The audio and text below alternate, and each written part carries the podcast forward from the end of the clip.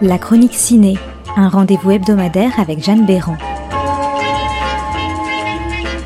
Actu, sortie, info, rendez-vous dans les salles obscures.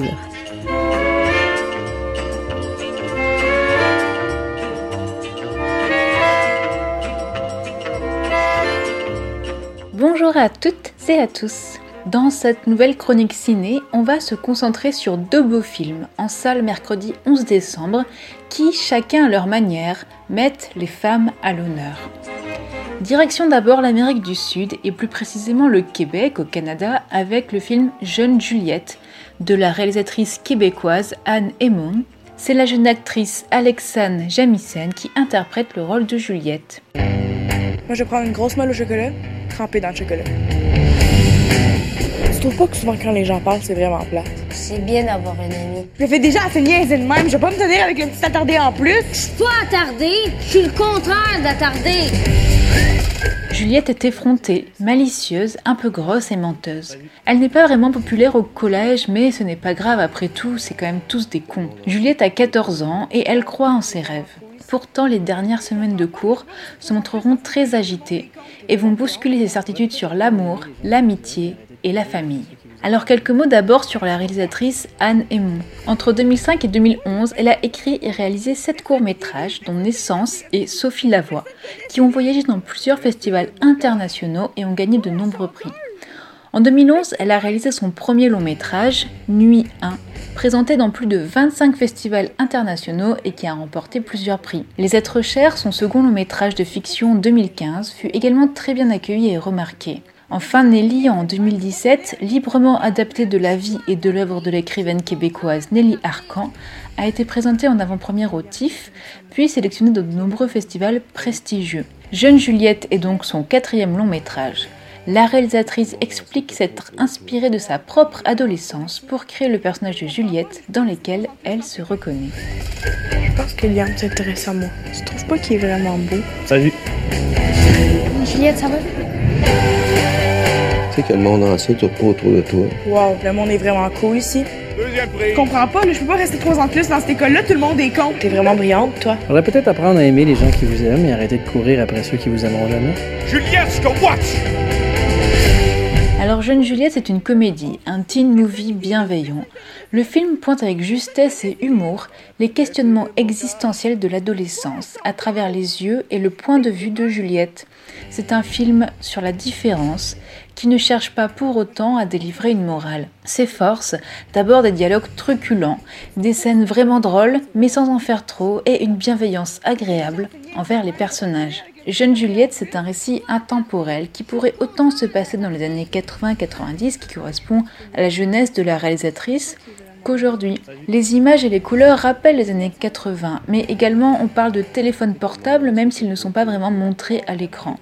Et ce brouillage des frontières est volontaire, car pour la réalisatrice, que l'on soit jeune dans les années 80 ou dans les années 2020, les grandes émotions restent les mêmes. Le premier rejet, la première histoire d'amour, la première dispute avec les amis, ils se ressentent de la même manière, peu importe la technologie utilisée. Et cet esprit nostalgique est encore renforcé par le choix de tourner en pellicule 35 mm et non en numérique, ce qui permet de rappeler les anciens teen movies, mais aussi de donner au film un ton estival et chaleureux.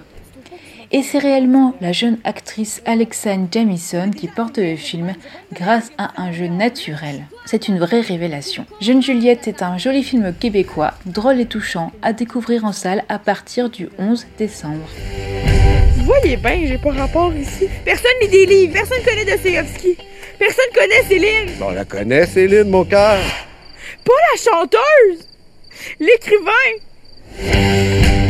Restons ensuite sur le continent américain, mais cette fois plus au sud, avec un film brésilien, La vie invisible de Redis Gusmao. C'est un film de Karine Ainouz avec notamment Carole Duarte, Julia Stockler ou encore Gregorio Duvivier. Eu sinto que o Yorgos me ama pra sempre.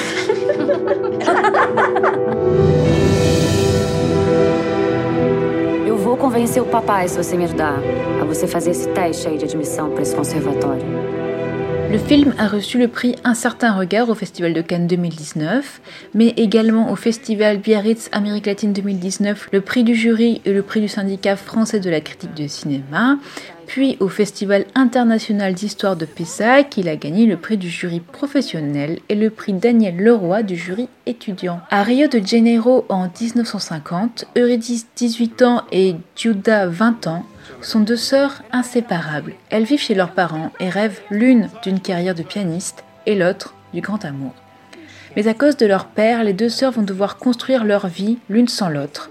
Séparées, elles prendront en main leur destin sans jamais renoncer à se retrouver.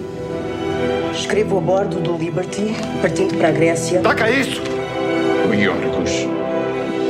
Dá um neto, seu Feliciano, que quer tanto. Eu vou prestar a escola de Viena. Voltei! Papai, eu cometi um erro. Que é isso? Cadê Euridice? Eu quero falar com a minha irmã. La vie invisible d'Eurydice Gusmao est inspirée du roman éponyme de Martha Batala paru en 2015. Karim Aynouz a adapté le roman qui s'est allé sur plusieurs décennies à partir de 1934.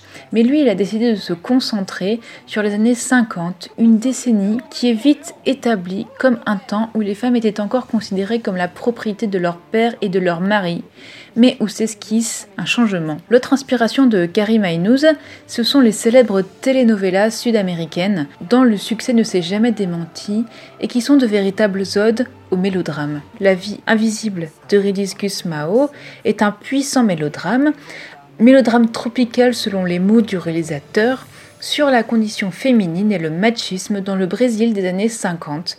C'est une réflexion sur le poids des traditions, sur l'autorité masculine et sur la difficile émancipation des femmes. Une frasque sociale et féministe qui dépeint une galerie de portraits de femmes dominées par les hommes et par l'ordre social. Et il faut absolument noter l'importance de tels films en provenance du Brésil alors que le cinéma brésilien vit actuellement une période très difficile. Et il est donc essentiel de soutenir ce cinéma. Chamas, minha filha. Eu não tenho pra onde ir. Eu não tenho pra onde ir! Sais pelas traseiras. Não esquece essa tua irmã. Vai cuidar do teu filho, precisa muito mais de ti. Fica pensando o dia inteiro na mulher que morreu. La vie invisible d'Eurydice Gusmao, un magnifique mélodrame à découvrir dès que possible à partir du 11 décembre. Parmi les autres films en salle ce mercredi, difficile de ne pas citer également Une vie cachée, le nouveau film de Terrence Malick avec Auguste Diel, Valérie Pachner et Maria Simon, ou encore Liliane, un film autrichien de Andreas Horvath. Belle découverte en salle à toutes et tous et à la semaine prochaine dans la chronique ciné.